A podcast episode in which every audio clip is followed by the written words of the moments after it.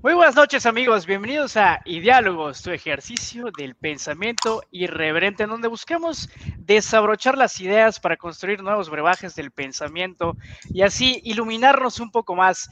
No buscamos ser expertos en la materia, simplemente compartir opiniones informadas y generar conversación para que otras personas a su vez puedan compartir más y más opiniones y así hacer un círculo virtuoso de una comunidad informada en múltiples temas.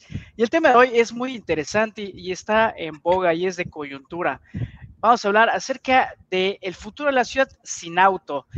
Desde que existe el auto, desde que el famosísimo empresario Ford pudo hacer la producción en masa del automóvil, hizo una revolución realmente de la industria. Desde ese momento, más o menos al inicio del siglo XX, a, la mitad del siglo, la ciudad se empezó a reconfigurar como una ciudad para el auto.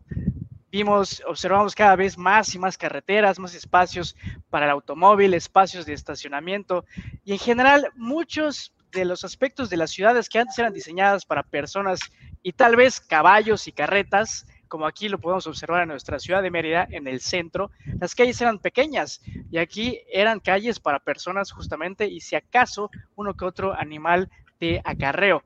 Bueno, desde eso, inclusive en la ciudad de Mérida puedes observarlo desde la calle 47 hacia el norte o y en general hacia lo que se desparrama toda la ciudad alrededor, puedes observar cómo fue cambiando ese desarrollo, ese modelo de desarrollo, al pensar en el automóvil en el centro de la ciudad, en general del diseño del ecosistema de la ciudad.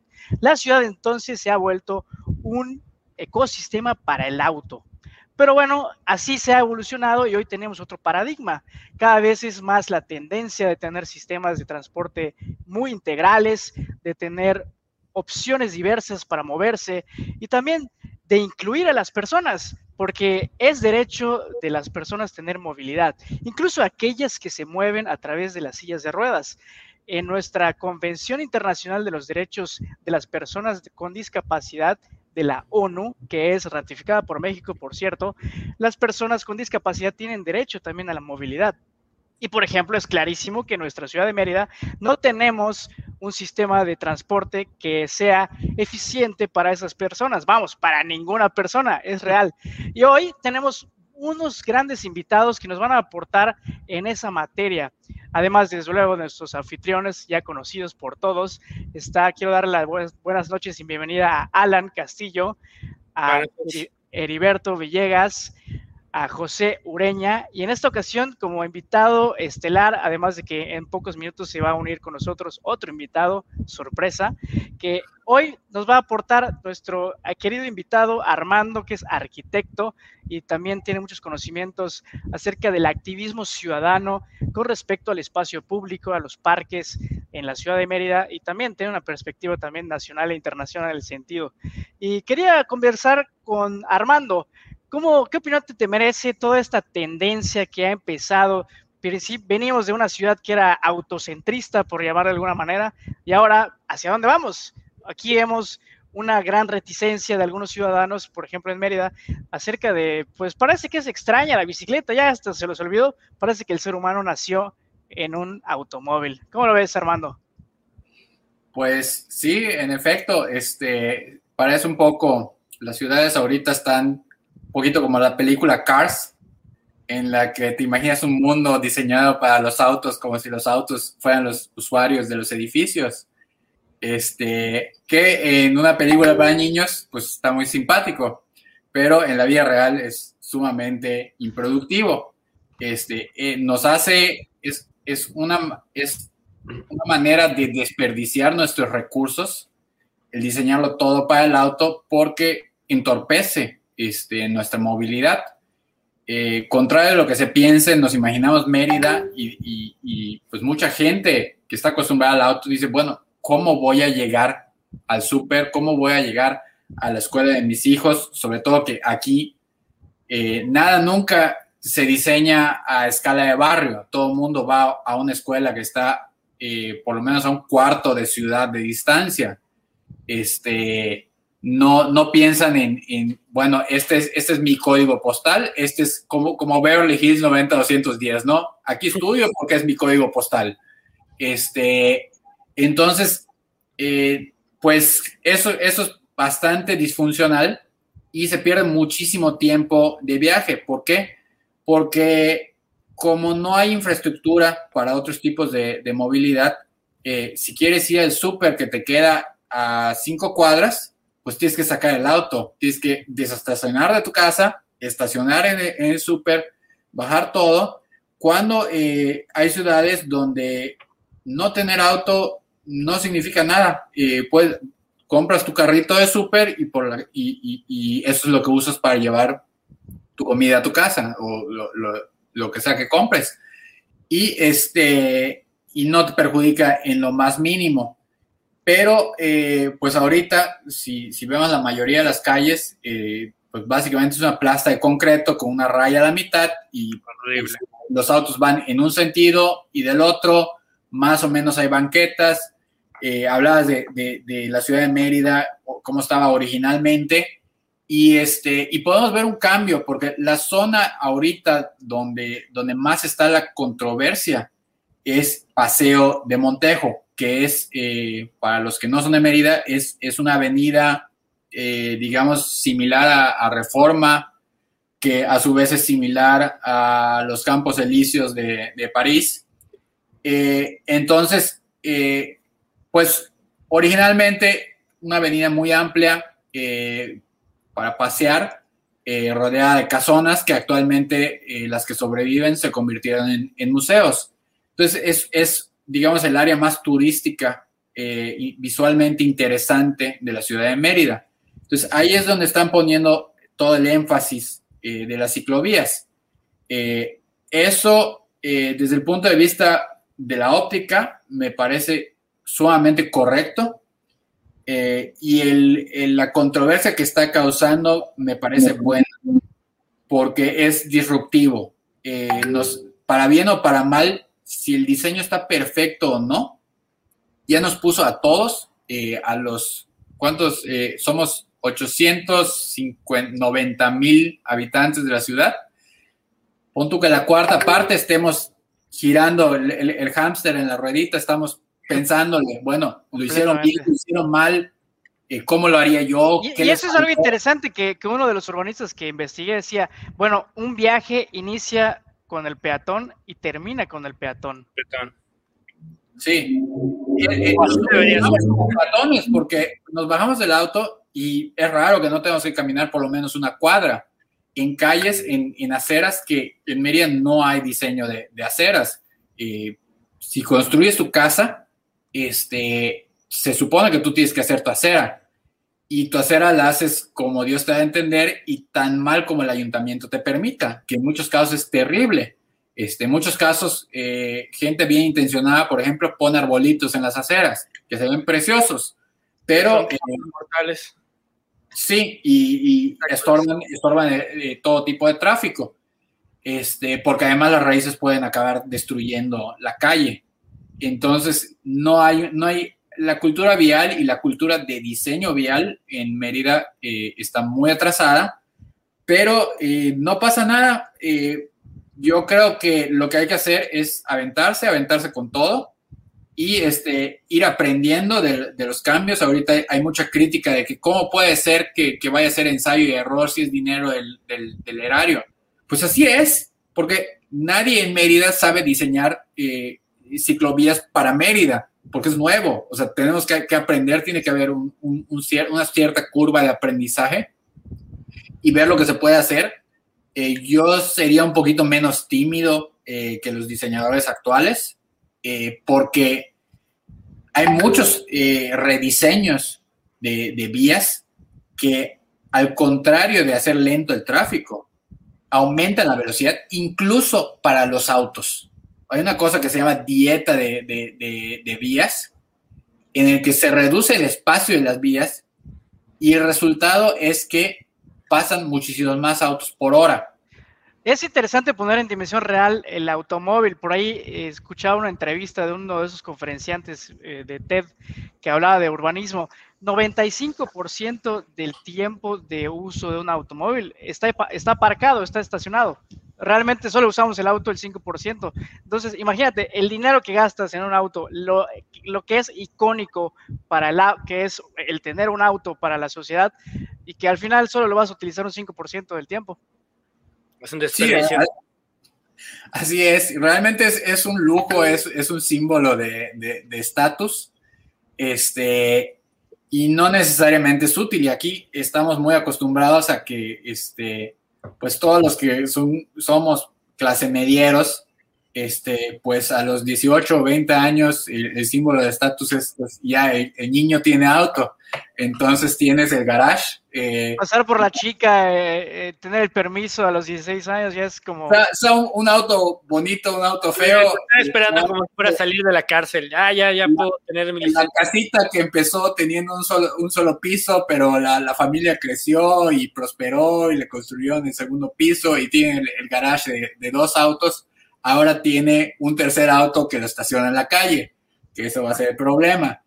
Este, y realmente no debería ser, sí debería ser un símbolo, pues no, no se va a poder evitar que sea un símbolo de estatus, pero debería ser un poquito más extravagante, este, porque realmente las familias pues deben, deben turnarse los autos, este, y eh, pues debe, debe haber una cultura en donde se requiera menos el auto para el uso de, los chavos, o sea, los muchachos que tienen que ir a, este, a la escuela o paseos o lo que sea que, quieran hacer, pues deben tener cosas este, que puedan hacer en bicicleta o caminando. Entonces, para eso hay que empezar poquito a poquito a desarrollar eh, la estructura, ir desarrollando eh, infraestructura y desarrollarla, eh, pues adaptada lo más posible a nuestras idiosincrasias de yucatecos. Este, muchos dicen, de, los, de los críticos, dicen, es que cómo va a ser que yo me vaya a mi trabajo a las 3 de la tarde este, en el pleno sol en, bicicleta. Lo primero que pienso es, no sé si esta persona trabaja o qué, porque siempre dicen, el, cliché es decir a las 3 de la tarde.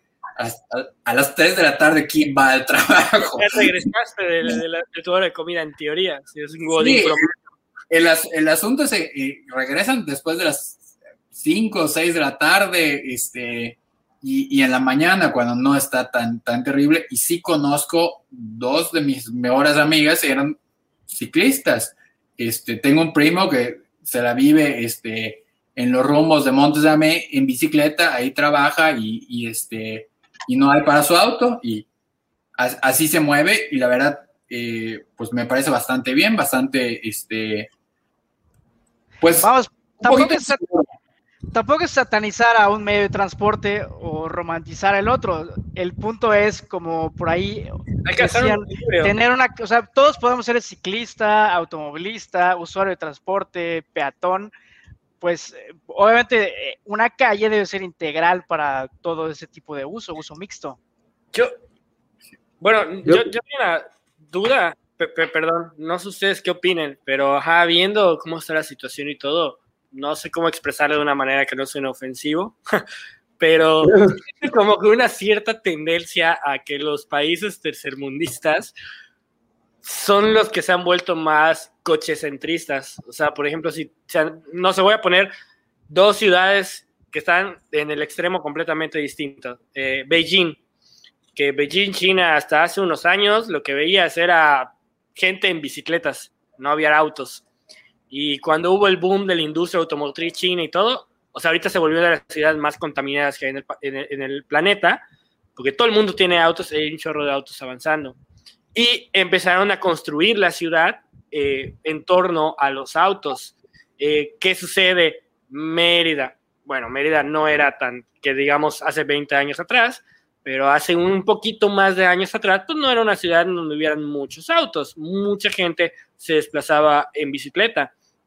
Y cuando hubo esta explosión de desarrollo, eh, autos, autos, autos, y se empezó a construir una ciudad para autos. Y ahorita pues les dices, oye, vamos a empezar a poner ciclovías y como que se alteran. Cuando en otras ciudades o países de primer mundo, como que ya no sé si van un poquito más adelante eh, de nosotros o qué, pero ya es al contrario, ya dicen, un auto no es un símbolo de estatus, no me voy a sentir menos llegar a mi trabajo en un camión o en un taxi o en una bicicleta.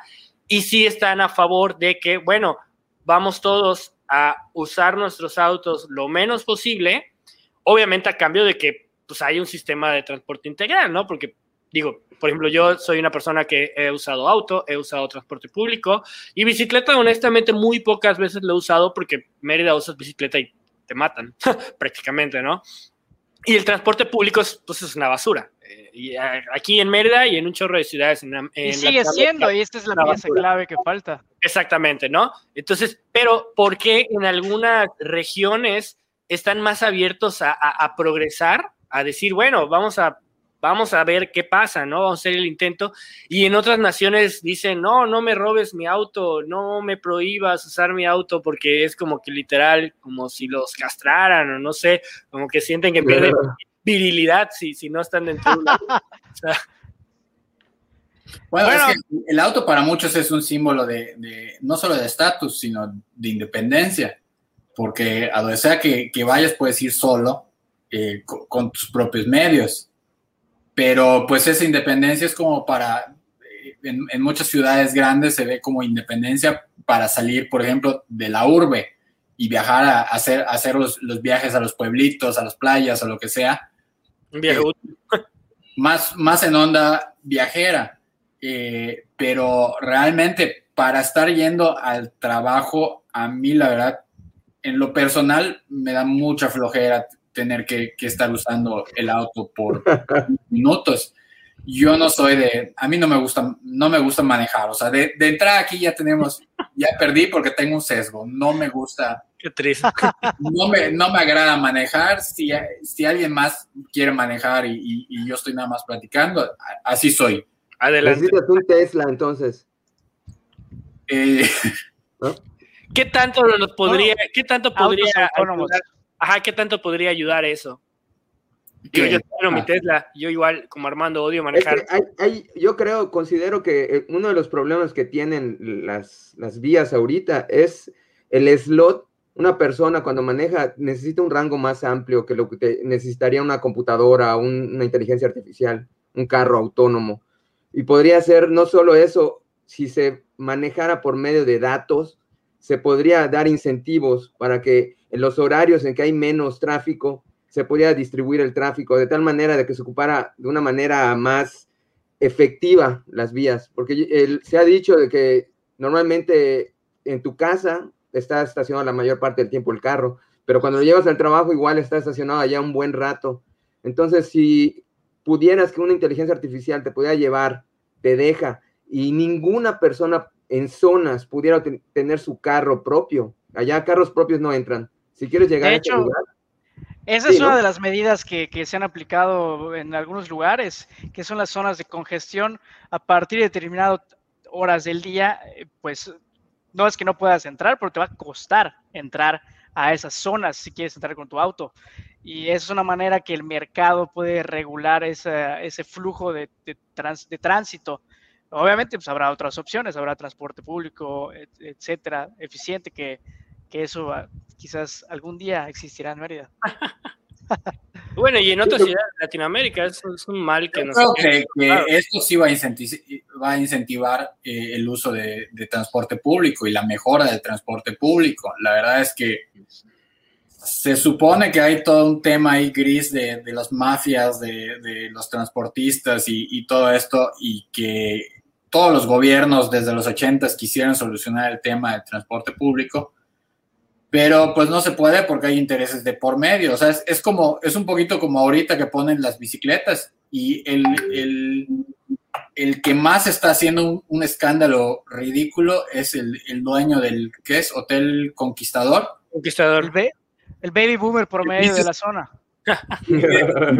Pobre hombre, o sea, ¿de qué, ¿de qué rayos está hablando? O sea, que por cierto, eso es algo muy interesante. No sé si puedes tú comentar si tengas alguna referencia específica. Eh, el peatón es el más el que más compra, el que más gasta. es correcto.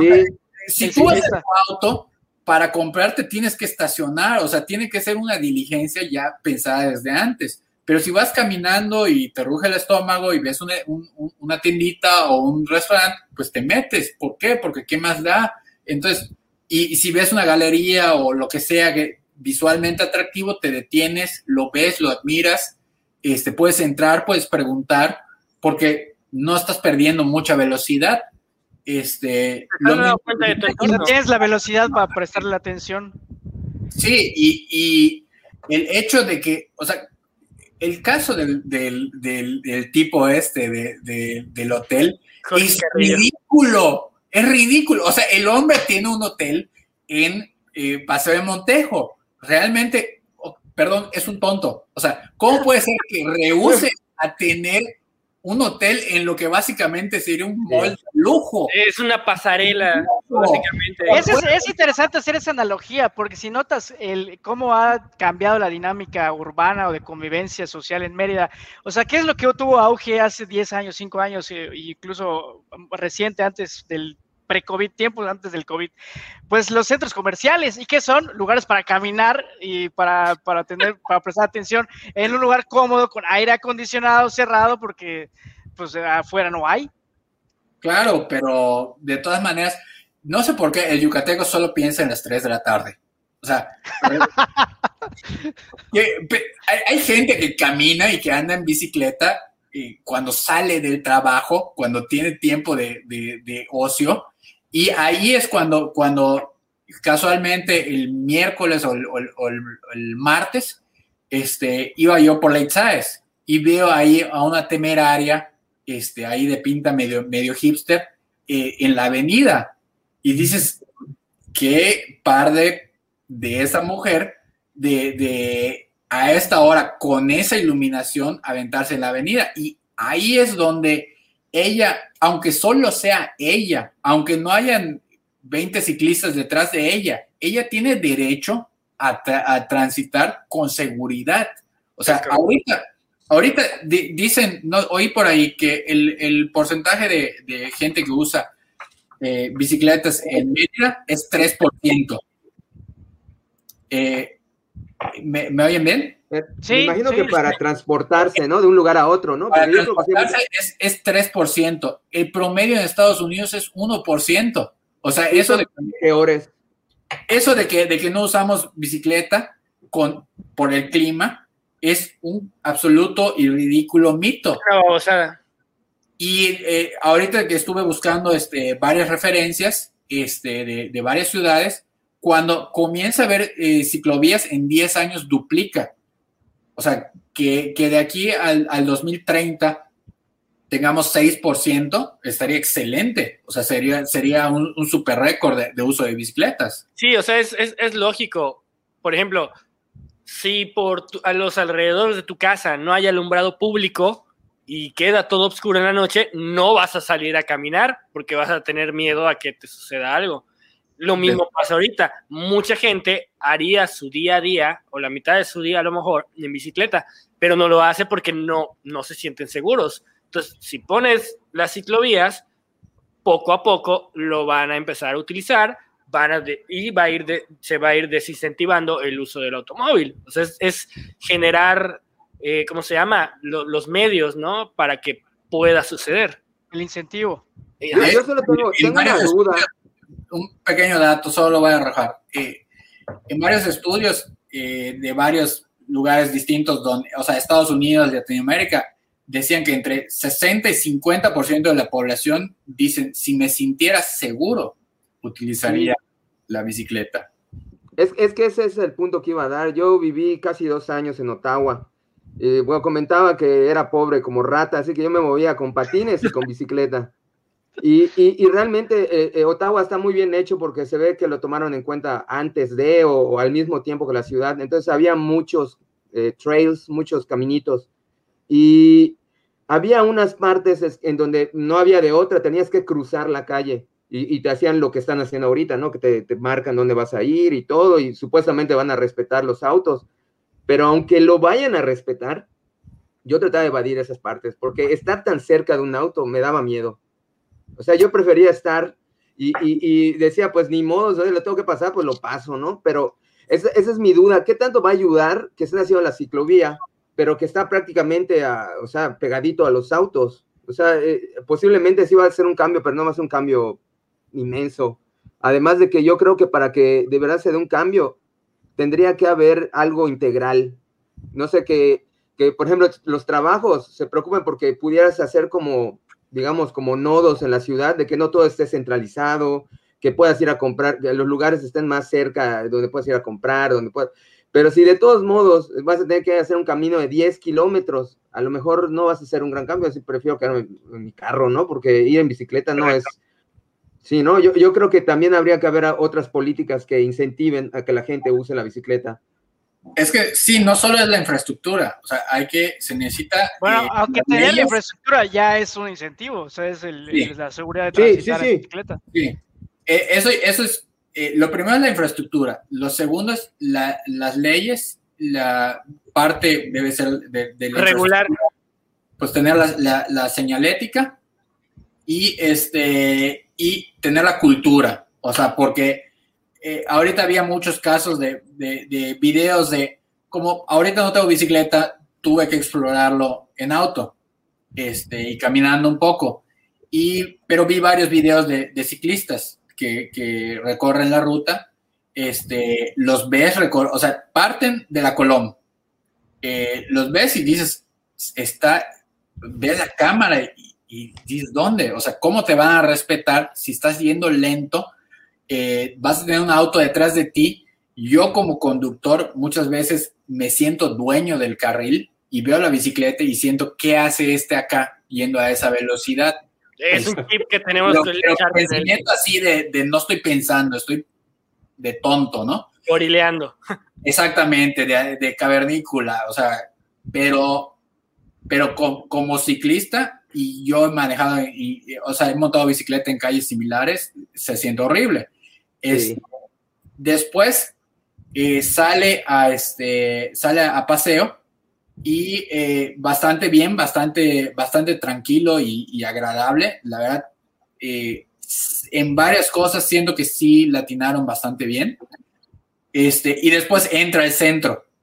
Y el centro está tétrico. O sea, en, en la, en la camarita que te mueves está tétrico. Y luego llega la parte de las macetas y también porque, porque Ah. no se como que se pueden meter del lado de las macetas. Bueno, el tema de la maceta es otro rollo, porque Sí, primero las pusieron las calles, La luego clase. pusieron rayas, luego ya no sabes qué onda, porque están las rayas, pero ya nadie las respeta. Y ya no Pero sé bueno. si. O sea, sí es un A- a- a- Aquí Y ahí, quiero, ahí sí digo, qué bueno que experimentaron con macetas y no con, no con las boyas. Exacto. En las boyas, la verdad, no he hecho el experimento. O sea, debería salir, montar una bicicleta, este, montarme en la boya, ver cómo me caigo y ver si, si sobrevivo, es que, que está bien, porque eso sí creo que, que posiblemente es un error. Nunca he visto este, ciclovías delimitadas por boyas. Este, pero se me hace que en la bicicleta sí te puedes resbalar con mucha facilidad. O sea, te montas en la, en, en la boya y caes de lado este, sí puedes caer feo. Y eh, no, es, no es suficientemente seguro. Eh, lo que estuve viendo igual y que me preocupa un poco es eh, la relación que va a haber entre las ciclovías y, este, y los autobuses, porque son como que enemigos naturales, pero al Sí. mismo tiempo tienen que beben en el mismo río. ¿Por Sí, honestamente no sé cómo va a funcionar ese carril. Eh, pero funciona, porque así son todos. O sea, no, no hay modelo. Necesariamente el autobús tiene que parar eh, cerca de la acera, este, o sea, digo, al- junto a la acera, y necesariamente el, el carril de las bicicletas debe estar eh, lo más pegado a la acera. O sea, no hay manera. Lo que sí eh, he visto es distintas interacciones, distintas maneras de organizar los, los, este, los carriles. Eh, tengo unas imágenes, eh, como que el resumen de, de mi tarea, este, que pues si quieren eh, les puedo mostrar de distintas opciones de, de carriles. Este, en el caso de, de, de Mérida, no sé si alguien tiene imágenes para, para verlo. Eh, sí, nada más quería darle la bienvenida a nuestro invitado sorpresa, que es José Manuel Luege. Está ya en la sala de espera, ya hace un rato que está esperando. Pues bienvenido, intégrate a la conversación, intégrate de lleno. Está hablando Armando, que iba a compartir un poco sí, ya lo la experiencia de, de los autobuses. Estimado Armando, hace un buen que no nos vemos. Claro que sí.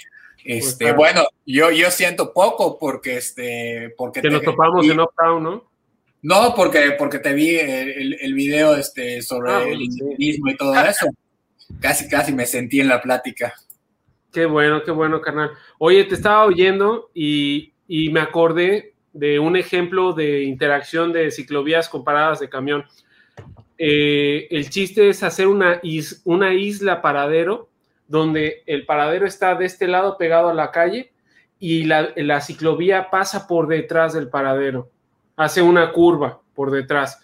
Eh, el tema es que tienes que ensanchar bastante la banqueta para poder hacerlo así y tienes que rebajar la altura de la banqueta a la misma altura que el carril bicicleta o señalizarlo muy bien, porque eh, como bien dices, es la primera vez que he visto boyas para usar delimitación eh, para carriles bicicleta. Entiendo que no quisieron invadir la banqueta, de por sí las banquetas en casi todo Mérida son muy reducidas, pero fíjate que en, los, en las nuevas, eh, en la nueva escuela de urbanismo eh, sustentable indican que no debes invadir la banqueta con la ciclovía. A mí la verdad nunca me había tocado verla a nivel de calle dividida con boyas, como tú dices pero a tal grado de no poder usar la banqueta se me hace muy raro, muy raro. En ningún lado donde he usado bicicleta pública con sistema de carril me había tocado.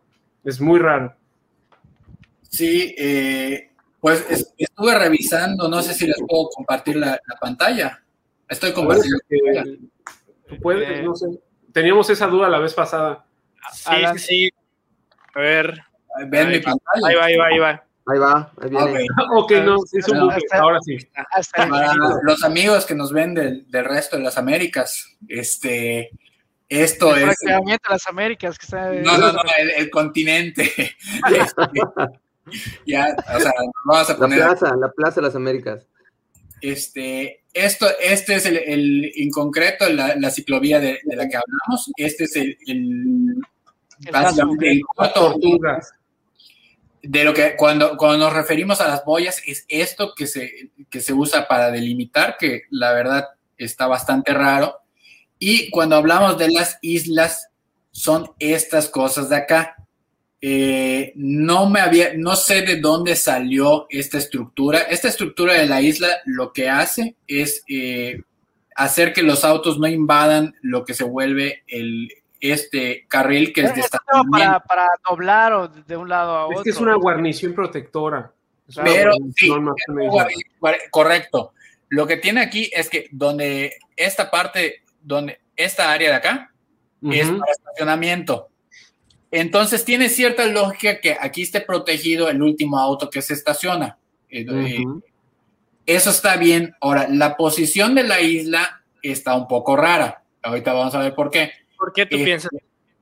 Bueno, lo raro es que, bueno, aquí hay todavía otra isla y este está el caso, el caso de Nueva York, en donde al reducir eh, el ancho de los carriles y poner una ciclovía, aumentó eh, pues el flujo de autos, o sea, se, hizo más ágil la cosa.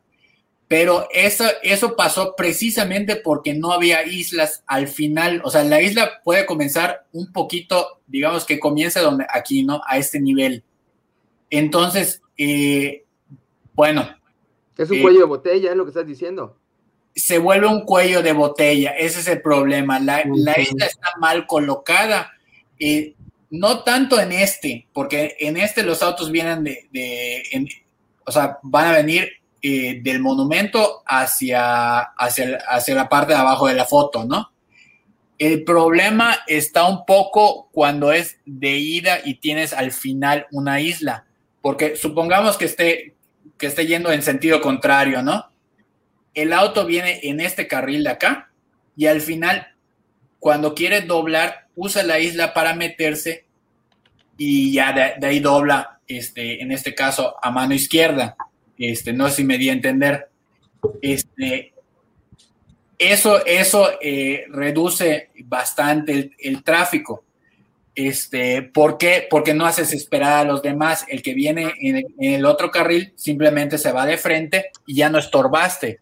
Entonces eso ahorra muchísimo, o sea, auto con auto, eso ahorra muchísimos minutos. Este, aquí hay otra imagen de, de cómo está. Estos son las boyas. Esto es, a esto es lo que me refiero, que se ve peligroso eh, los automovilistas se quejan del daño que pueden sufrir sus llantas. A mí se me hace. Pero, pero, si, su, pero si sus llantas sufren daño, es porque no deberían tener licencia. O sea, son unos monos. Sí, no deben de tocar las de, entrada, sí, es, es, es, está muy primitivo quejarse de eso. Pero, este, pero imagínense, si le pasa algo al, al, automovilista, ¿qué le pasa a este gallo que va acá? Si se si, si, chueco, que puede ser que, que se distraiga o, o, se asuste por algo. Una, una, justificación que llegaron a comentarme era de que, eh, o sea, las tortugas son una estructura temporal, la puedes fácilmente brincar o quitar para algún evento. Por ejemplo, digamos que haya un, no querramos que algún día regrese, pero que regrese el maldito carnaval a Montejo, ¿no? Bueno, ahí puedes poner las gradas, ¿sí? No, no van a estorbar las boyas. O si necesitas estacionar un carro de emergencia como una ambulancia, no son un elemento físico como una banqueta, una guarnición de concreto que no te permita pegar una, ambulancia a la banqueta. Sí, las puede atravesar un camino una ambulancia. Ah, Exactamente. O sea, creo que esa fue la razón de una estructura tan, este, tan ajena a, algo, algo como es circular con una bicicleta, ¿no? Solamente faltaba que pusieran. Es, es muy rara esa elección, o sea, por ahí dice este Fernando Alcocer, que Fernando Alcocer es, es este como que el villano favorito de los, de los este que es pro urbanismo, este, porque siempre tiene argumentos súper académicos para irle al, al, malo, o sea, le va básicamente al, al dueño de, del Hotel eh, Conquistador. Aquí, esta, esta imagen que, que, tengo, ¿la están viendo? Esta es una isla. ahí, está, ya la tenemos. Esta es una mala isla. ¿Por qué? Porque de aquí el sentido va de, de, o sea, como está mi cursor, este, aquí tienes un, un auto. Entonces, y lo que hacen y, lo que pasó, porque lo de las islas lo aplicaron en, en, Nueva York y lo que pasó es que al hacer exactamente esta reducción de carriles en el que tienes bicicleta, estacionamiento, este, carril, carril, exactamente la misma cantidad, estos carriles adelgazaron. Y lo que hicieron es que el de estacionamiento aquí no tiene isla, aquí, sí. Entonces aquí hace un espacio para que el auto se meta y doble y no entorpezca eh, la circulación o no se vaya a llevar, se vaya a llevar un ciclista porque se cerró de más. Exactamente, porque aquí cuando, cuando doble la cola del auto va a entorpecer esto y también por la presión de la prisa puede llevarse a un ciclista. Entonces, el ciclista se revienta también, usar islas está bien, pero esta isla no debe estar acá, está mal diseñada. Pero igual puede servir desde el punto de vista yo peatón, eh, pues para que no tenga que estar eh, corriendo para no chocar con un ciclista y luego corriendo para no chocar con el auto, pues para que pueda cruzar. Eh, es que a eso es a lo que me refiero con que son guarniciones, están protegiendo el ah. paso peatonal. Bueno, también puedes mover el paso peatonal. No, pero es en cada crucero, e, es en cada esquina, esos pasos peatonales son los azules, que el otro día, no sé quién subió la imagen en Libre Pensadores, ¿se acuerdan? Que estaban llorando, que no se veían que entorpecían las boyas, los pasos peatonales. Y le dije, no, estás equivocado, las rampas para, personas con discapacidad motriz son las azules y tienen el libre paso. Claro, pero bueno, más allá del aspecto técnico de diseño que seguramente se puede ir mejorando, el punto es ir caminando hacia allá. Yo quería preguntarle a, quería preguntarle a Heriberto cómo, cómo observa la parte política de esta decisión en el sentido de, bueno, muchas personas ahorita es una disrupción, ha sido una decisión realmente unilateral, en, al menos en el caso de Mérida. No, eso no es cierto, Gustavo. Eso no es cierto, no es, no es unilateral. Llevamos, ustedes y yo, llevamos más de seis años yendo a foros de urbanismo en la ciudad, claro. pidiendo que pongan ciclovías y que peatonalicen el centro. Y ahora, ¿cuántos planes hemos ido tú y yo, güey? Claro, tres. hay mucha gente que no lo sabe y que piensa que eso salió de la nada. Ah, bueno, es que, que quería robar dinero, debajo de una piedra. Hay un Bueno, chingo yo, yo, yo quiero Pero bueno, Iber, yo- pero yo- sí, igual socialización masiva sí faltó. O sea, faltó una, una Faltó un tema de comunicación. Es los que estamos hablando de una elección, es un plan de urbanismo. Se Sí, convoca. ba- básicamente es donde, ¿Ah? donde fijamos o donde vemos los incentivos, ¿no? Yo creo que ¿Qué pasó? ¿Qué pasó? Ay, tanta emoción, pero Bueno, si, si no está Heriberto, yo- Ahí está, ahí está, ahí está. ahí está, ahí está. Houston, ¿estás ahí? Villahermosa, problema. de hablar Villahermosa, ¿estás ahí? No, no, eh, guarden silencio a ver si no es el eh, que no. a ver, a ver, ahí vamos, ahí vamos. Es un complot. Es un complot. Es un complot, sí. Ya quedó como, como la imagen de Milei en el debate. No, es la imagen de Homero cuando se pone violento. con las Con Agustín respuestas, Laje. No sé, Ya pero para ¿es- meme. ¿es conspiración que fue de panistas o morenistas? Los, secuestraron. Acabamos de sufrir un ataque. Oye, Un quiero, quiero que vean Pero- este debate que estoy teniendo con una señora. Subieron una fotografía de la colonia Miraflores, donde dicen que los automóviles se quedaron sin estacionamiento. No sé si la alcanzan a ver.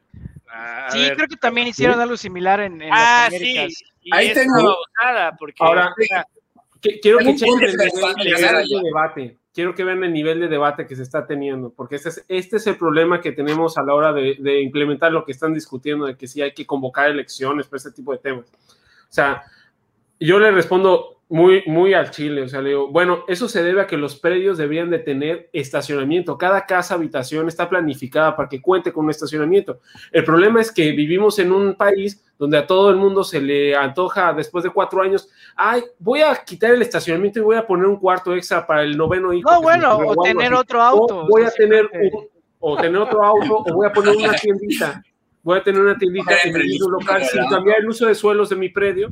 Voy a poner una tiendita y sin ponerle eh, estacionamiento a esa tiendita, voy a poner un negocio en mi Volvemos. casa. volvemos al hay una, cultura hay- del- voy a hacer una observación chica, que es que eh, muchos de los, de los que más ahorita están enfurecidos en, en- en la fauna de, de- de las redes sociales La fauna.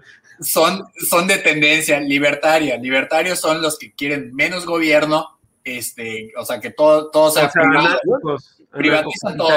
como Gustavo. Pero es, eso es son grandes. No- no Ellos son estoy tan seguro que No creo. No hay que etiquetar. Bueno, hay yo- que yo- yo los No hay que libertarios más generalizar. alterados, más alterados son los libertarios. Aunque yo me considero más liberal Armando. que libertario. Yo, a lo mejor ver, quiera. alto, alto, alto. Armando, Armando. Ok, solo mi punto es este. ¿Por qué si ellos aman el libre mercado, están furiosos de que el gobierno ya no les dé estacionamiento gratis? O sea, papá gobierno les daba el, el- el- el estacionamiento gratis para sus, sus autos y ahorita el gobierno les dice, no, ya no. Entonces, pero ¿cómo es que se ofenden y se indignan por los negocios que, que van a perder ese un cajoncito de estacionamiento y nadie, nadie de ellos siendo libertarios, eh, el libre mercado, dice, ah, es el momento de poner mi negocio de estacionamiento, porque la gente va a necesitar donde estacionar. O sea, no entiendo eh, qué, qué Es rollo. como, ¿Se acuerdan cuando Altabrisa quiso cobrar el estacionamiento? Sí, claro, Sí. una ¿Qué hizo el gobierno? O sea, ¿qué hizo la gente que se amparó y qué hizo el gobierno? Llegaron con la ley en la mano y le dijeron, a ver, papá, según tu metraje cuadrado, tienes que tener tantos cajones de estacionamiento por local comercial. Y es el estacionamiento que tienes. Y ese estacionamiento lo tienes que dar por ley. Entonces no puedes cobrar por él, güey.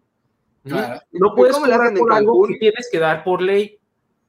Y es lo que la ¿Cómo le- gente no está entendiendo. O es otra ley en Cancún, allá en la, en la Plaza de las Américas, allá sí En te Quintana. Roo es otra ley. Este tema del estacionamiento es estatal. Es, es Ah, ley estatal. Porque El es dueño de la tienda tiene que tener, pero alguien puede tener un servicio de estacionamiento. Es el ballet parking, el dichoso Claro. ballet Eh, parking, El, güey. el centro está repleto de estacionamientos y Es, es Claro, más, o sea, si te quieres mover y- que sea el dueño del estacionamiento y un gallo que se ponga a dar un servicio de, de una franquicia de ballet parking. O sea, ¿cómo es que siendo libertarios no piensan O en vamos a poner parquímetros. Necesitamos, sí, de hecho, la recaudación Bien, buenísimo, chingada, vamos a poner buenísimo. parquímetros, güey. Pero- Parquímetros y es más, hay, hay calles que se pueden hacer parquímetro, pero solo en cierto horario. En Nueva York sí- Exactamente, en la noche no, porque la La- gente vive allá. En En, las el centro horas de más definitivamente demanda. lo van a tener que hacer así, porque muchas de las casas históricas no les puedes poner estacionamiento, ya que las construyeron cuando no existían los carros, güey. Así es. ¿sí? Pero vamos, ¿cuántos, y ¿cuántas manzanas huecas hay en el centro que no se podían transformar en áreas verdes y estacionamientos? Como la de Santa Lucía, que tiene unos árboles padrísimos y tiene uno de los estacionamientos más bonitos que hay en el centro histórico. Sí. Claro, Y bueno, una pues, pregunta- privada. Una pregunta, a ver ustedes que saben más que, que un servidor. Se ¿No va a tener una, a- por lo menos a corto plazo, un efecto negativo en el, en el tráfico? No, Al haber, ¿no? ¿No crees? No, espérate, tal vez sí, por la, porque la gente no se va, no está acostumbrada. Vivimos Bueno. en una ciudad donde no usan las muy a corto plazo. Autocentrismo. corto plazo. Pero realmente los, los estudios que se han, se han hecho es que si Ah, tú sí. pones tus caminos a dieta, este... La gente deja de usar el carro. Bueno, lo que pasa es que hay, una te- hay un tema de es que es la eficiencia de la vía pública y el mejor uso del espacio público. ¿Quieren En, ver? un- en la misma calle, para transportar X número de personas, se necesita más espacio si es, si es en autos, menos espacio si, es una combinación, y de eso se trata al fin y al cabo, de hacer más eficiente la vía pública, el espacio público. Claro, ¿quie- ¿quieres que otra vez les muestre eh, imágenes? Son cinco imágenes que tengo, cinco conceptos que quiero, que quiero Wow. Quiere sacar las fotos. Sí, sí, sí. Prometo que todas son, son este, eh, clasificación A para toda la Re- familia. relevante. Este, No como el ah, de las Américas hoy. Es- eso es cuando, cuando yo digo dieta, dieta de caminos, me refiero a esto. Esta es la típica calle en Estados Ujú. Unidos. Y, o sea, el modelo este viene de Estados Unidos. Este, tienes dos carriles en un sentido, dos carriles en, en el otro. Entonces, cuando ponen, hacen, ponen los, los caminos eh, a dieta, este, sucede esto. Tienes ciclovía, ciclovía, este, un sentido, el otro, solo un carril y ya está. Y lo que tienes en medio eh, parece, es contraintuitivo, pero esta cosa de acá reduce eh, la velocidad de, eh, perdón, la, la- la lentitud. En- ¿Por qué? Porque entonces todos van en un, en un carril eh, decididamente y cuando tienen que eh, maniobrar, eh, lo hacen en esta área de maniobras y no estorban el tráfico, simplemente se salen del tráfico y esperan su momento para continuar.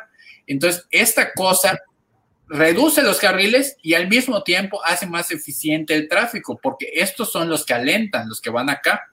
En cambio, si tú acá te pones a alentar, vas a entorpecer a los que vienen en el otro sentido, a los que vienen detrás de ti, y todos perdemos más tiempo.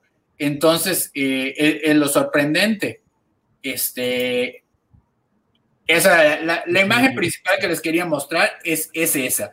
Y eh, los dise diseños muy similares este, a los que tenemos en, en, el paseo se aplicaron en Nueva York y la velocidad del tráfico aumentó, no se redujo.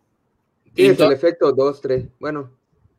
Sí, o sea, pero la diferencia, lo que puede hacer la diferencia es esa isla que está al final. Eh, si los autos la pueden utilizar para maniobrar, ya solucionamos. Pero si la dejan, mientras la dejen, eh, posiblemente se alente. Se, se, oye muy contraintuitivo de, de, Sí. de- con, con un solo carril. Oye, Yo les quiero poner un tema yo- sobre yo- la mesa. Ah, ah, Ah, yo, yo quiero. El, el tema de, de movilidad urbana y diseño urbano, o sea, son dos caras de la, de la misma moneda. ¿En, en qué sentido lo digo? O sea, yo celebro que sean estos esfuerzos y esas decisiones en crear infraestructura para, para bicicletas. O sea, sin duda, qué bueno que se haga y que se haga más, ¿no? Eh, sin embargo, ¿dónde están los incentivos? ¿Y por qué pongo el tema de, de crecimiento urbano, por ejemplo, ¿no? Eh, el modelo que se ve en muchas ciudades de Latinoamérica, pues realmente es eh, una constructora, una empresa inmobiliaria que compra terrenos en la periferia de la ciudad, compra terrenos a precio accesible, desarrolla eh, pues cierta cantidad de casas en el fraccionamiento y posteriormente las vende. ¿Cuáles son las características o las consecuencias de esta práctica muy común? Pues que usualmente tu vivienda está muy alejada, muy retirada, pues de tu centro de trabajo, de tu escuela, de tus lugares de ocio y demás. esto hace necesario que la movilidad eh, pues aumente en tiempo y en distancias. Entonces, necesariamente sí considero que tenemos que tener en consideración eh, este tema, ¿no? Porque si no, no van a ser suficientes las ciclovías. Este ejemplo de Paseo Montejo, pues es muy icónico, pero vamos a ser sinceros, ¿cuánta gente de la ciudad de Mérida utiliza Paseo Montejo para realizar una, una actividad, una diligencia cotidiana, como ir a su trabajo, ¿no? Entonces yo considero que, por, eso es el, por eso es el punto, el mejor punto para empezar esto, porque es una... Claro, porque es icónico, sin duda. recreativa. Yo, yo comenté el caso de Ottawa, porque allá en Ottawa hay muchas áreas verdes, y en las áreas verdes tienen esos caminitos, que es hasta divertido, porque lo harías eh, hasta solo por, por, ahora sí que para dar un paseo, pero va a ser el camino que vas a llevar a tu trabajo, pero están interconectadas esas áreas verdes. O sea, ahorita en el paseo verde que está en, acá más o menos por el, sur, poniente, no sé, poniente, sí, es, es como un, digamos, como un parque alargado, ¿no? Entonces, allá sí pudieras entrar al parque, de hecho hay estos caminitos, y sí te puedes avanzar varios kilómetros para llegar luego a lo mejor a una ciclovía que pues sí es menos el... el no, es que yo- tienes ciclovías, puedes ir desde Juan Pablo II hasta Francisco de Montejo en bicicleta, sin problema. Bueno, Sí, están empezando una red, realmente. Y creo que fue bueno, o sea, el- de ponerlo en, en el paseo, porque en primer lugar el paseo está hecho para eso. En segundo lugar, porque es la disrupción. Es la disrupción. Y, eh, y la otra cosa es que sí, sí deben crear toda una red. O sea, al, al crear una red, este, pero estoy viendo que es, es un poquito difícil porque eh, hoy pasé precisamente por, este, por, por las Américas y, este, perdón, por, por este Francisco Montejo, eh, la colonia Francisco Montejo, que no tiene nada que ver con el Paseo de Montejo, este, y ahí también están pintando eh, la ciclovía. Y ves manzanas y manzanas de gente estacionada sobre la ciclovía y no están dando multas. Bueno, es que ahí, Ahí ahí Heriberto puso el dedo, en la- realmente Heriberto puso el dedo en la llaga, Sí. que es el Es modelo de desarrollo de la ciudad horizontal, que es, es extensivo. Bueno, ahorita están vendiendo terrenos pa- pa- como pan caliente hasta en el monte, en medio del monte, eh, con la esperanza de que algún será. día haya, haya, bueno, haya desarrollo, haya viviendas, pero honestamente la Pero ciudad más de que Mérida hablar ya- de desarrollo creció. es simplemente crecimiento de la mancha urbana. es ¿no? crecimiento más ¿Y que en qué condiciones están esas nuevas viviendas? O sea, Y ahí está completamente pensado para el automóvil. tu... Pues O sea, sí, realmente, la por ejemplo, de Muchos, muchos de los que yo he visto que están quejando en redes, por ejemplo, son los del fraccionamiento de las Américas. Bueno, quizás con la justa razón. Venecia de Mérida. Bueno, por allá, eh, para empezar en eso, o sea, la Venecia de Mérida, porque ahí no hay realmente áreas verdes, es Dale casa y asfalto. Mira, Listo. Espérate, espérate. La, eh, tiene más áreas verdes las Américas que, que te gusta. Va a decir Cauquel. no, no, bueno, que, Sí, que- que- que está muy cabrón, eh, nada más la línea de alta tensión tiene área Lo, verde. lo que tiene es que no debería. Pero espérate, es para que Heriberto está tocando el tema clásico de las ciudades dormitorio. Y el tema ya, eh, o sea, la respuesta es muy fácil, muy contundente. Hay que mejorar el transporte público. Si Sí. tú tienes un transporte público de verdad y eficiente, ¿Dónde están los incentivos? yo, yo, yo la, meta, la de la ciudad debe de ser, o sea, la meta del gobierno es eliminar la necesidad de tener dos carros por familia. Es estúpido que la gente tenga dos carros por familia. Pero es una necesidad. ¿Por qué? Porque el transporte público es una mierda. No, neces- Yo cuando trabajaba a- en Yucalpetén, me tardaba una hora y media para ir desde, desde Las Águilas hasta Yucalpetén y transbordaba solamente dos camiones, bueno, más bien dos combis, y me chutaba todo lo de Luis Miguel, pero Nacho, o sea, una hora para llegar al trabajo, salía de la universidad, disque comía y llegaba al trabajo y luego regresarme en la madrugada. Y el, el tramo peleándote las mini banquetas del centro para ir de un paradero a otro. O sea, es una chingadera. Eso no A- puede a eso esos voy, verdaderos circuitos dentro de la ciudad, pero para eso, primero Eso que voy. nada, Es un tema integral. y sí, es un tema multifactorial. integral. Hace falta Para que las ciclovías puedan funcionar en un mediano plazo, o sea, es necesaria una reformulación a fondo del sistema de transporte. Es que público. No te vayas muy Sí lejos. sí. A decir Y repensar el diseño de. La radio, O sea, si no va a hacer 2015. este esfuerzos Sí. aislados, ¿no? A mí No, por eso me gusta, porque en el sistema de transporte. El gobierno municipal tiene que retomar la responsabilidad del transporte urbano público. Esa pendejada, no sé en qué gobierno fue que se lo dieron a gobierno del estado y gobierno del estado lo politizó y vendió todas las franquicias, permisiones, no sé qué, de, de los camiones. Y entonces tenemos como nueve marcas diferentes de proveedores de servicios con calidades muy dispares y, y que no, no puedes homologar, ni siquiera puedes decir, por ejemplo, me estaban diciendo el otro día, oye, es que pobre, pobre de la señora de la tercera edad que va a tener que bajar de la banqueta a la ciclovía y luego treparse al camión. Y, y pobrecita, porque la ciclovía le está impidiendo subir bien. Oye, discúlpame, de por sí cada camión es una pirámide para todas las personas que tienen una discapacidad motriz. Sí, son nueve escalones que tienes que subir con bastón, tal vez sin una pierna, tal vez con poliomielitis o tal vez con una debilidad visual. Y nadie está pensando en que hace décadas que en Europa, en otros lados del país, en, en, el mismo México, ya usan camiones que son al nivel de la banqueta, que tienen amortiguaciones que se adaptan a la altura de. Sí, de la rampa sube y baja. O sea, en Cancún que tienen rampas para discapacitados, Sí, que tienen puertas para, para discapacitados. que Pepe, hay algunos Pepe, sociedad de piedra del Pepe. urbanismo. Sí, Pepe, yo- ¿qué quieres comentar? En A mí Canadá me hace encantaría- 20 años que hay eso que dices de los, los camiones con, con rampas en, en el que de repente en ciertas paradas hasta recuerdo el sonido de, de hidráulico de, de- de la rampa este, preparándose para, para, para- porque alguien especial va a subir y este y, y todos esos camiones igual al frente tenían para, para las bicicletas Eso, eso es lo que iba a decir. A Pepe, ¿qué encantaría quieres que- comentar? Yo, yo lo que decía, que pudiéramos hablar algo de tecnología, a lo mejor no se va a poder, pero mínimo, mínimo, yo creo que es el mínimo, y quería decir, los, eh, que el transporte público tuviera para que pudieras poner tu bicicleta, creo que eso es clave. Y de hecho, hay algunas ciudades que, por ejemplo, cuando buscas, que me quiero ir, no sé, de mi casa a la Gran Plaza, y tiene una página de internet donde puedes ver los horarios y te conecta estos caminitos de la ciudad con, mira, si vas a ir en bicicleta, este, puedes ir este tramo en bicicleta, acá puedes tomar el camión que te lleve, a, no sé, 10, 5 kilómetros adelante y- y todo con tiempo, o sea, con horarios. Es- De- Eso de sería hecho, formidable.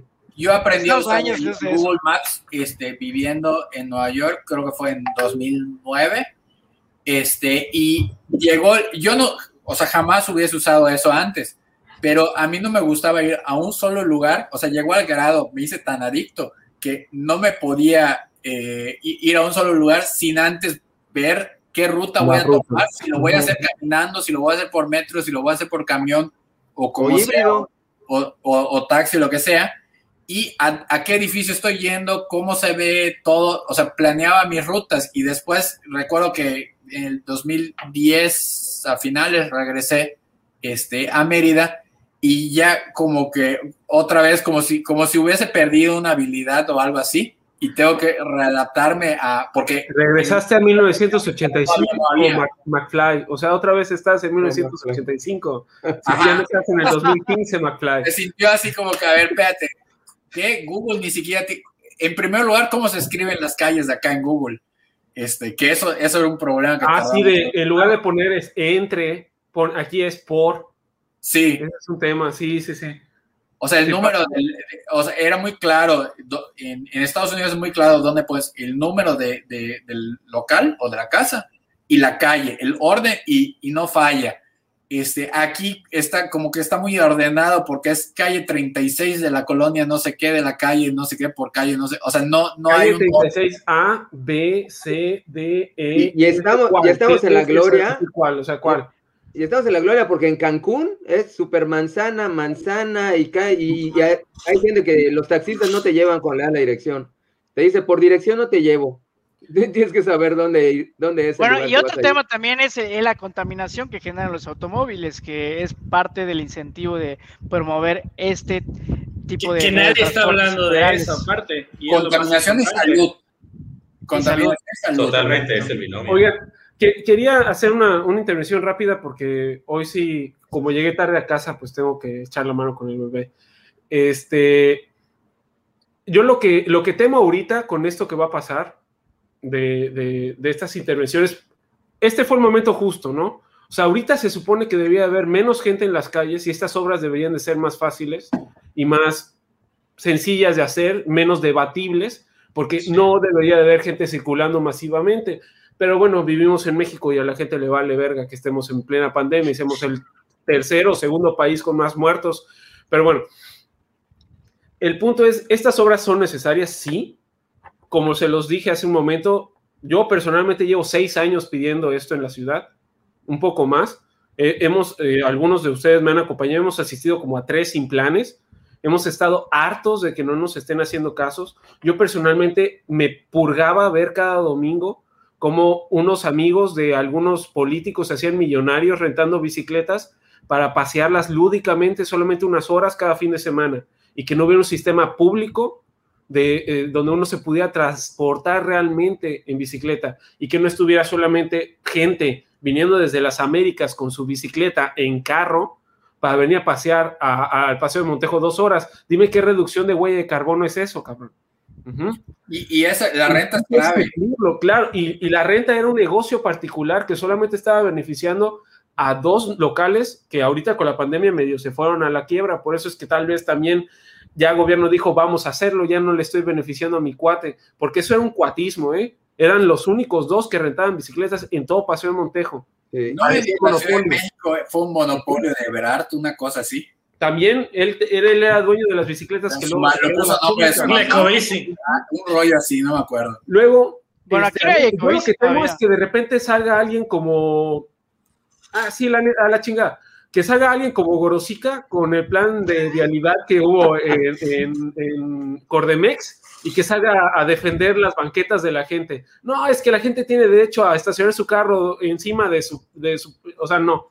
Tiene derecho a hacer rampas enfrente de toda su casa porque llevan años haciéndolo así y es la manera tradicional que tiene y vamos a abrazar árboles y bla, bla, bla. O sea, esto se necesita. Ya no podemos seguir viviendo en la época de las cavernas de las ciudades. Mérida tiene un millón de habitantes y tiene que empezarse a tomar en serio. Sí, yo he vivido en ciudades que tienen la misma cantidad de habitantes y que son de la mitad del tamaño porque fueron presionadas horizontalmente por el mercado a dejar de usar el carro. Pero obviamente el gobierno dio facilidades y, aquí la gente es muy es, usa la tradición como una manera de coartar los, los avances, la modernidad. Hablan mucho de la gentrificación y que bla, bla, bla, pero se les olvida que, por ejemplo, Mérida fue la primera ciudad de México en tener tranvía. Fue la primera ciudad de México en tener alumbrado público. Fue la primera ciudad de México en tener telégrafo. Y ahorita no podemos poner una ciclopista porque, ay, la gente no está acostumbrada. O sea, no, no mamen. ¿Sí? Bueno, aparte que sí somos un pueblo bicicletero, o sea, en el buen sentido. Sí, o, sea, no hay mal sentido realmente. La ciclopista que está en la 49 entrando desde el periférico, la que está por la carretera de Cancún, lleva años. La ciclopista de Cholul lleva años, lleva más de 10 años. Inclusive es un, tipo, un medio de transporte natural. Porque, estamos, es una ciudad plana, o sea, no hay montañas. ah, qué flojera. Es el, es el medio de transporte más democrático que hay. No necesitas esclavizarte a ti para conseguir un combustible, ni esclavizar a otra persona o a un animal para moverte. La bicicleta requiere de tu fuerza para moverte. Es, el, medio de transporte más democrático que existe y el más accesible. Y limpio. Pero, en fin, una propuesta que yo agregaría a este plan de urbanismo, uno, que no entre el tren Maya a Mérida. que aprovechen toda la línea férrea que hay por la Avenida del Tecnológico y hagan un tranvía que llegue hasta lo más que se pueda de progreso. O sea, ya existen las vías, carajo y un tranvía que llegara desde el centro hasta las Américas, digamos las Américas, no progreso, al paradero de ciudad industrial. Llevas a todos los estudiantes del tecnológico a sus casas, sin pedos pero vamos a seguir pensando que los tranvías son satánicos y no van a dejar dormir a la gente, no sé. Siempre va a haber alguien que va a salir con, ay, alguien piense por favor en las tradiciones, como la esposa del reverendo Sí, porque seguramente el auto Alguien piense en los autos, por favor. Alguien piense en los autos, por favor. En la tradición de darle a mi hijo un auto. quiero irme con, con esta, estas frases que, que estuve, eh, averigüé para hoy. El espacio público une a las personas, el vehículo y el edificio la separa. Hoy existen más, existen cinco veces más humanos que a principios del siglo XX y las ciudades son las protagonistas de este, de esta, de este hecho. Entonces, siempre nos estamos moviendo por la ciudad, por sus espacios públicos, entre los edificios. ¿Por qué no apropiarse de esos espacios? Los espacios nos moldean y nos influyen y por eso tienen que ser aspirables. O sea, tú tienes que querer, tú tienes que aspirar, querer disfrutar un espacio público. ¿Cuánta gente se queda con ganas de, de poder salir de su casa a un parque? Porque no hay un parque enfrente de su casa o porque no tienen espacios públicos decentes cercas. ¿Cuántos espacios públicos están invadidos por vehículos, por, vendedores ambulantes, por vendedores particulares protegidos por el gobierno? O simplemente no puedes disfrutarlos porque ya son monopolio de la delincuencia organizada. Aquí en Mérida no nos sucede, pero en otras ciudades no puedes disfrutar el espacio público por eso. Tienes que ir en tu caja de metal blindado por seguridad. No puedes disfrutarlo. Y aquí la gente se queja por eso. Entonces, eh, quiero irme con esta frase de Amanda Burden, que fue la que hizo la planeación de la ciudad de Nueva York, de lo que estaba platicando Armando, que dice, más importante que los edificios en una ciudad son los espacios públicos y las personas que lo habitan. ¿Ok? Entonces, hay que recuperar los espacios públicos, no hay que satanizar estas iniciativas. Yo sé que el gobierno las está haciendo muy al dedazo, pero es el momento indicado de hecho, el gobierno tiene, tendría que estarse dedicando ahorita un chingo a hacer infraestructura, porque eh, es lo único que genera empleos. En el gobierno de Calderón, cuando fue la gripe, el H1N1, lo que hizo el gobierno federal fue dedicarse a hacer infraestructura para dar empleos. La gente no tiene trabajo por la pandemia. Ahorita podríamos estar pintando todas las pinches escuelas, arreglando todos los baños de todas las escuelas del estado, pero no quieren desembolsar el dinero pero cuando regresen a clase los alumnos no se va a poder porque están los alumnos. ¿Sí? Ahorita estas iniciativas de infraestructura urbana yo las veo increíbles porque son empleos que se están generando a nivel local y son medidas que se necesitan hacer en la ciudad. La pregunta, la pregunta que yo haría, ahorita que comentaste esto, la pregunta que yo haría es, cuando regresen eh, los niños a clases, ¿van a regresar en bicicleta? Yo fui toda la público, toda la prepa, o, los van a llevar eh, sus papás a la puerta de la escuela y se va a llenar la fila enorme de carros a 10 calles de la escuela porque los principitos no pueden eh, o, vámonos con lo que exterior. vámonos con lo que decía Pepe que hablaba de Japón. ¿Sabes cómo me encantaría que el día de mañana que mi hijo estudie se puede ir él solo caminando a la escuela? En bicicleta, digo, a lo mejor caminando no, pero es una mierda. O en el, autobús de la escuela, el autobús de la escuela. El autobús de la escuela o transporte público. Que sepas que es confiable, que es seguro. Claro, que no se le va a quedar atorado no la, la, puerta y cosas así. O que te vas a sentar en unas cubetas, como una vez nos tocó, ¿verdad, Alan? Que no tenía piso el camión. No, transporte público de Yucatán. ¿Cómo era la cultura en Japón de que es a partir de los cinco años se van solos a la escuela, una cosa así? Sí, desde la primaria. En la primaria ya, ya es obligación, los papás los llevan el primer día para que sepan dónde está la escuela y vean la ruta. Y ya el niño camina.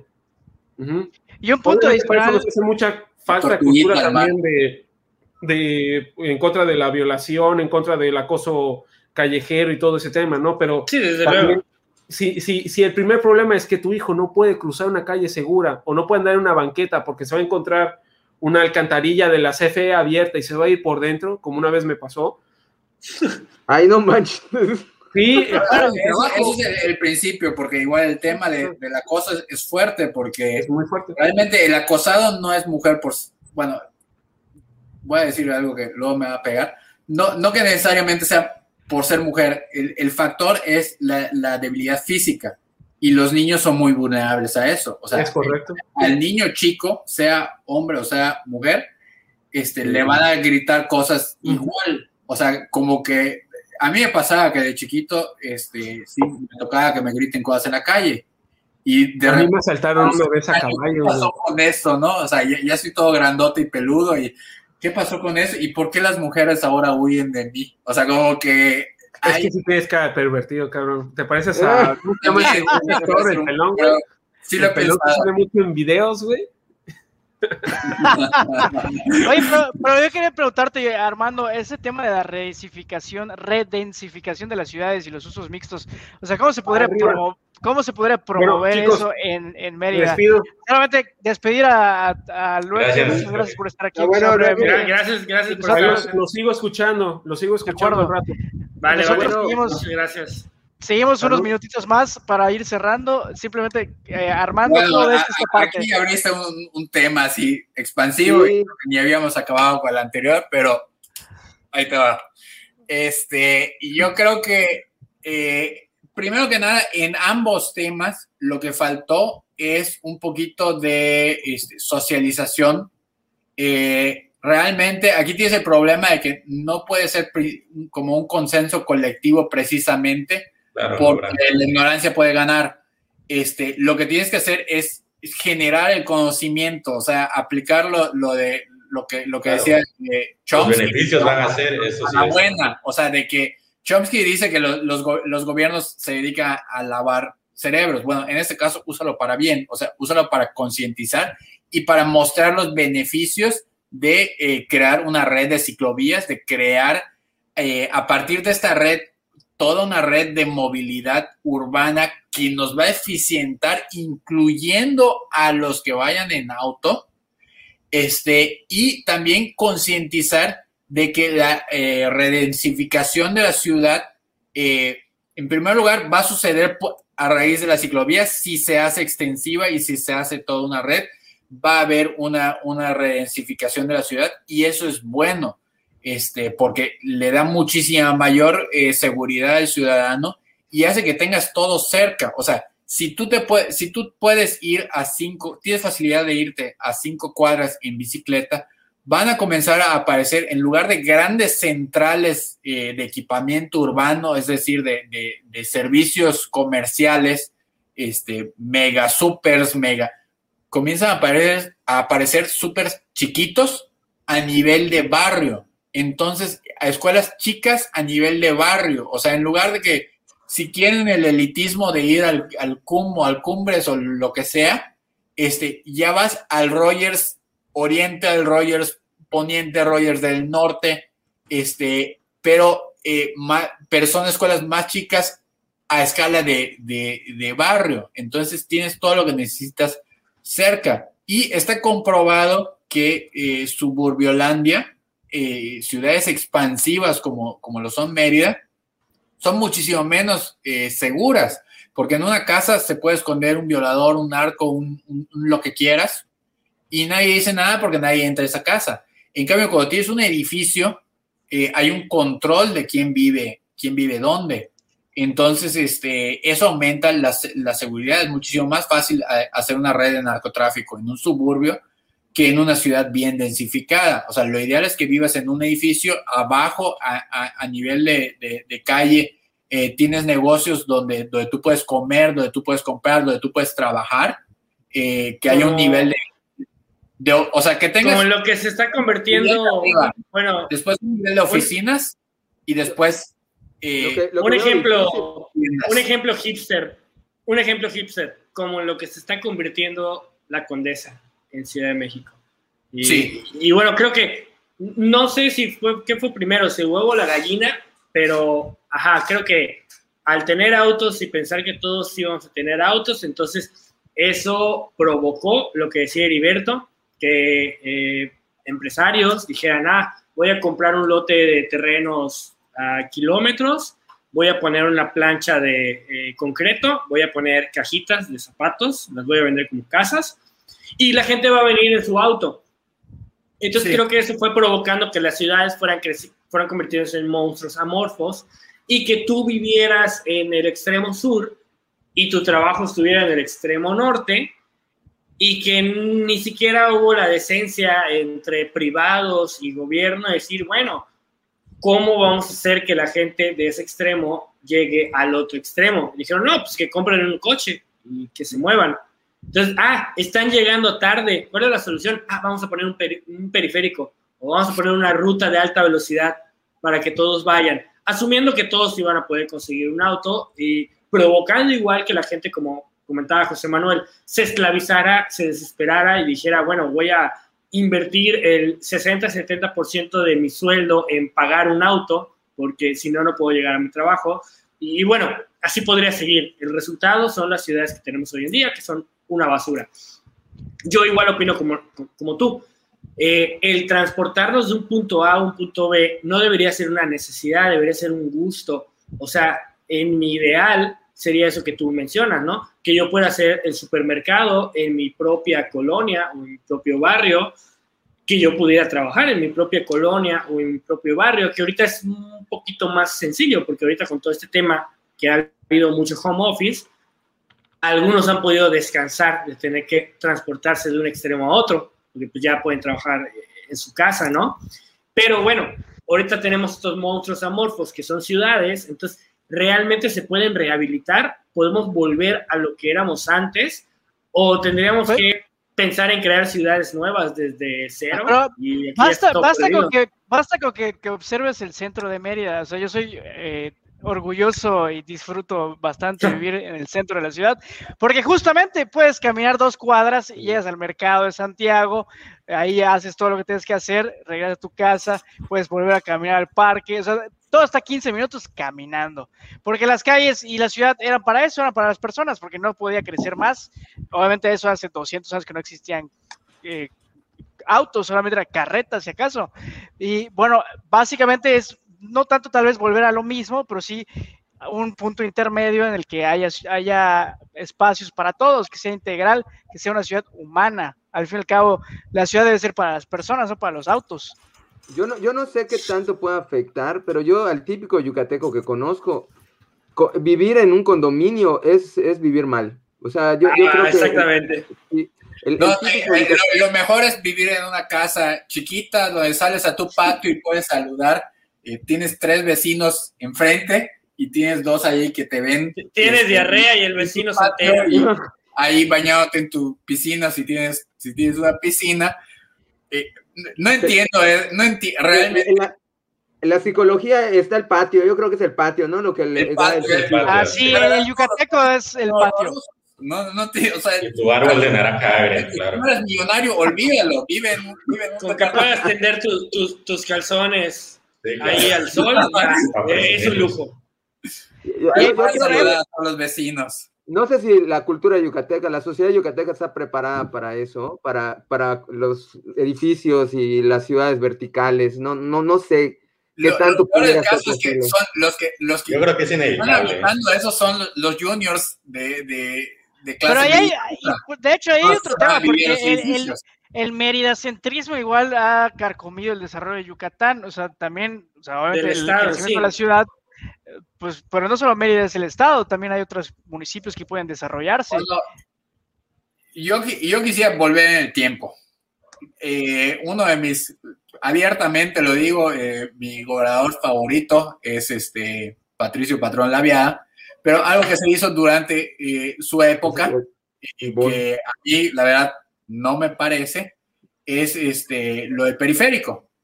Este, creo que el periférico estaba eh, ahorcando a Mérida era una, una, frontera natural que hacía un, tenía una función buena, que era, limitar Mérida. Si había problemas de tráfico y problemas de, de todo eso, ese era el momento para lograr la densidad urbana y ese era el momento para introducir las ciclovías y todo lo que una, una infraestructura de movilidad este, puede, puede lograr pero no, realmente eh, en esa época apenas se comenzaban a poner las cosas, ese tipo de cosas de moda en Latinoamérica. O sea, realmente Latinoamérica no es un retrete como Mérida. O sea, hay ciudades, o sea, Bogotá empezó bastante temprano. De hecho, este, eh, Buenos Aires,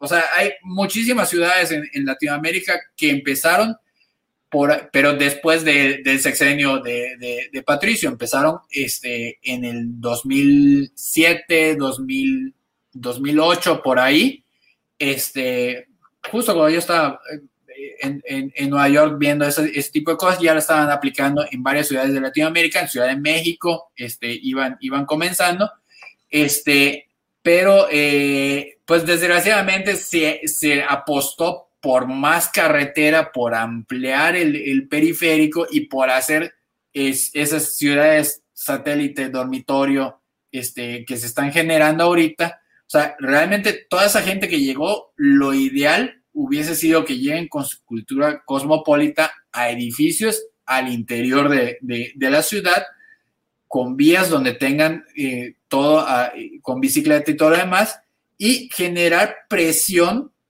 sobre el transporte público, porque eso, eso es algo positivo que va a hacer la, la, la bicicleta, o sea, porque el que sigue es el, el transporte tienen público. que o sea tienen que hacer algo con el transporte público O sea, ese, no, es el polvo que la, no va a servir de nada la mafia del, tra del transporte. Oye, queremos, necesitamos que hagas más negocio y que hagas las cosas eficientemente. O sea, es como que no, no quiero servir bien a toda la ciudad. O sea, no, no le veo pies ni cabeza. Sí, a... no, porque, o sea, hay que ser realistas. O sea, probablemente yo no pueda llegar de mi casa al otro extremo de la ciudad en bicicleta, pero si el transporte público es eficiente y si tengo, como, como decía Pepe, eh, la oportunidad de que pueda trabar mi bicicleta, ya sea adelante o atrás, subirme, avanzar, bajar mi bicicleta y continuar, oye, ese es el secreto. O sea, en Ciudad de México hay gente que se mueve combinando eh, no sé, un Uber al metro y del metro eh, agarran una ecobici y luego de la ecobici agarran un metrobús y, y, listo, llegan a su oficina. O sea, también no es como que decir que queremos que te muevas de bicicleta eh, forzosamente de extremo a extremo, no. O sea, eh, la bicicleta es... Progreso. Ajá, o sea, la bicicleta es un, uno de los medios, es parte de la cadenita deben de haber más para que podamos llegar. Hasta incluso eh, el auto, bueno, yo, yo tenía ahí una, pues una discusión, bueno, un intercambio de comentarios eh, en un foro de, de, Facebook y me comentaba una persona, no, pues vamos a reunirnos a tomar, a comer unos tacos y el que llegue en bicicleta, no, no, y el que llegue en auto paga, o sea, así como diciendo, bueno, a ver, vente en bicicleta. Pues es que tampoco es el punto, o sea, yo considero que desde el simple hecho de que utilices Uber, Cabify o algunas de esas plataformas que vi, básicamente vienen siendo eh, carpool, pues al menos ya estás poniendo un poquito de, de, granito de arena, porque al menos es un auto que está circulando todo el día, pero que está transportando a muchas personas, a diferencia de que seas tú en tu auto, y o sea... Que tu o sea, auto yo... tiene su dormitorio ahí para que el chavito pueda descansar. Ajá, o sea. Amigos, bueno, ha, ese sido, era, ese era mi punto. Ha, ha, sido un episodio fabuloso. Sin duda es un tema amplísimo, como pudimos ver. Tabla. Y simplemente quisiéramos eh, cerrar ya con algún comentario final de cada uno para ir, bueno, terminando este episodio. No sé si quisieras empezar, Heriberto. Breve. Sí, claro. Ce celebrar que se den en el desarrollo de este tipo de infraestructuras. Eh, es vital que haya una red como lo plantea Armando, para que la accesibilidad sea mayor. Obligatorio necesariamente reformular el transporte público, si no, pues no van a estar los incentivos para que la gente se apropie de esas nuevas infraestructuras. Es un requisito indispensable para garantizar la viabilidad de estas infraestructuras en el mediano plazo. Y por último, yo sí quiero eh, poner mucho el énfasis en repensar las ciudades como las conocemos, ¿no? Y por ahí mencionó Alan el apostar a ciudades intermedias que no sea la gran capital o la gran metrópoli la única opción de, de asentamiento, de desarrollo urbano, sino pensar en otras ciudades que puedan descargar ¿no? Eh, toda esta congestión que se suele dar en las grandes capitales. Y pongo el ejemplo de la pandemia o el confinamiento que estamos viviendo, que no lo tocamos, pero yo creo que sí es un punto importante. Pregúntale a una persona en la Ciudad de México cómo vivió el confinamiento. O sea, ya estas ciudades monstruosas como las conocemos, en un contexto como el que estamos viviendo, pues sí, yo creo que te hace revalorizar, oye, a lo mejor los espacios eh, semiurbanos o rurales pueden, a, pueden brindar opciones de una calidad de vida mejor, ¿no? Y en el contexto que igual mencionó Alan, de que pues, el trabajo en casa cada día es más flexible, ¿no? Yo creo que es el estudio en casa, todas muchas actividades que ya llegaron para quedarse y que a través de la tecnología no necesariamente tienes que ir a checar pues todos los días a tal horario tu trabajo, ¿no? Sino estas nuevas dinámicas eh, en nuestra vida cotidiana que estamos eh, desarrollando, pues también nos pueden ayudar a repensar las ciudades y no nada más pensar en estas grandes urbes, cómo las arreglamos, sino cómo vamos creando otros polos regionales que puedan este, pues, descargar y un poco democratizar pues, el acceso a los espacios. Ese sería mi aporte final. Gracias, Pepe. Bueno, la verdad, como comenté, yo he vivido en alguna vez en una ciudad donde el, mi transporte principal fue bicicleta y patines. A mí me encanta igual patinar, nadie mencionó los patines, pero... Y, y estoy emocionado, ¿no? O sea, de verdad, a mí me encantaría que pudiera hacer algo parecido acá en, en Mérida, cosa que veo poco posible porque eh, creo que se debería complementar mucho con áreas verdes y no hay tantas áreas verdes distribuidas en la ciudad. Pero sí creo que este tiene que ser una solución integral a fuerza.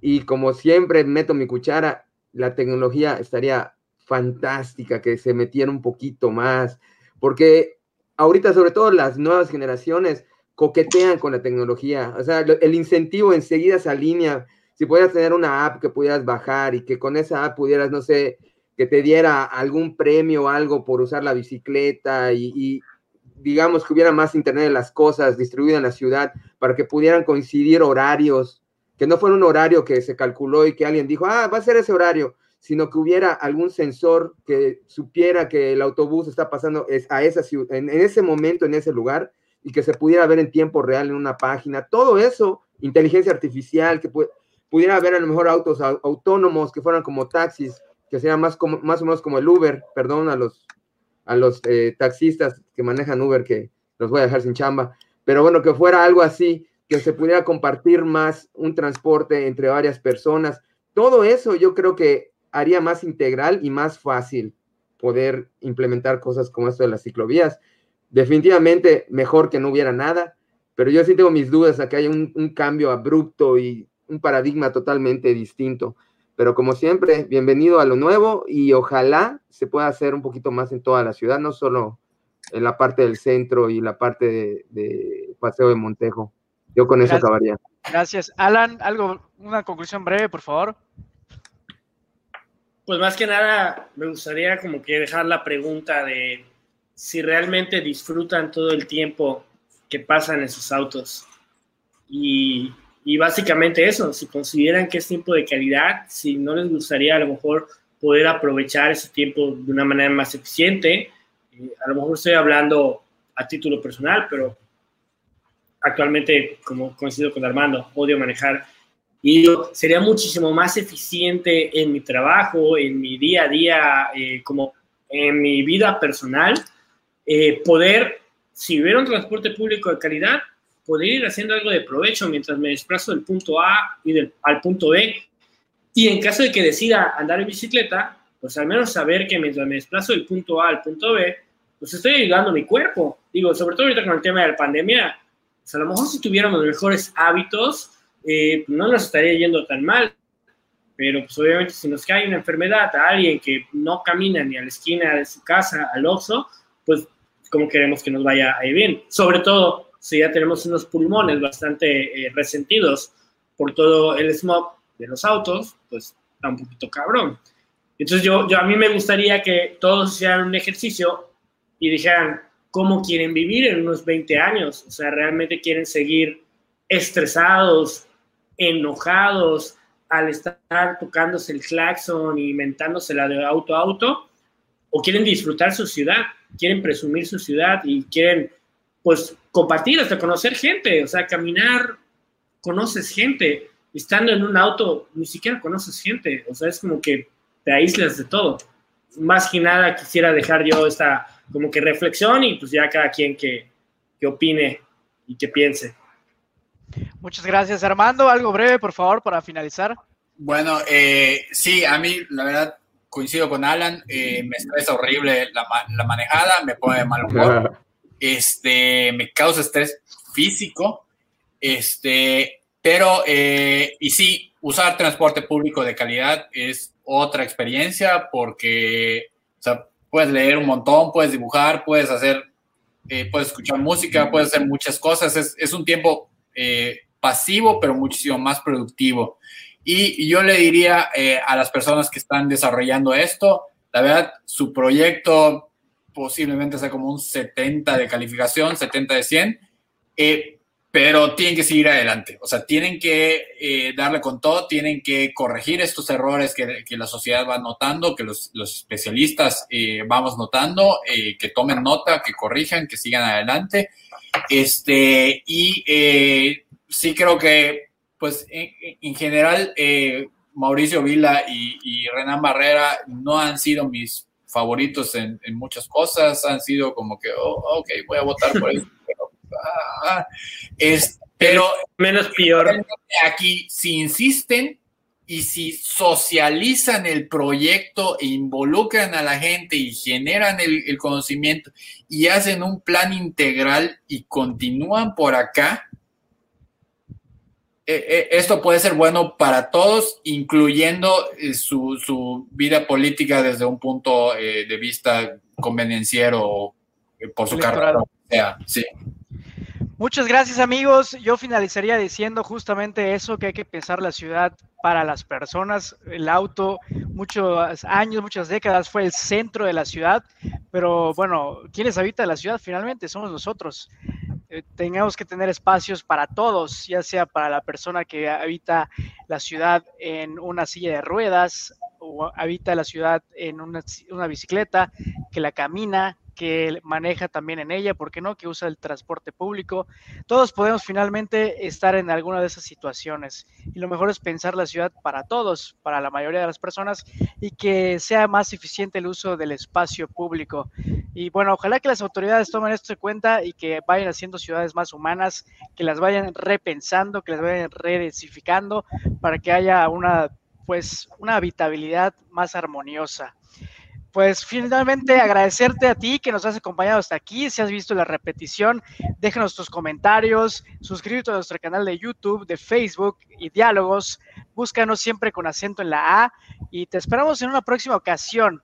Puedes dejarnos tus comentarios, tus puntos de vista, tus recomendaciones, ¿por qué no? Y también si quieres participar alguna, en alguna ocasión aquí con nosotros, pues nuestras puertas están abiertas.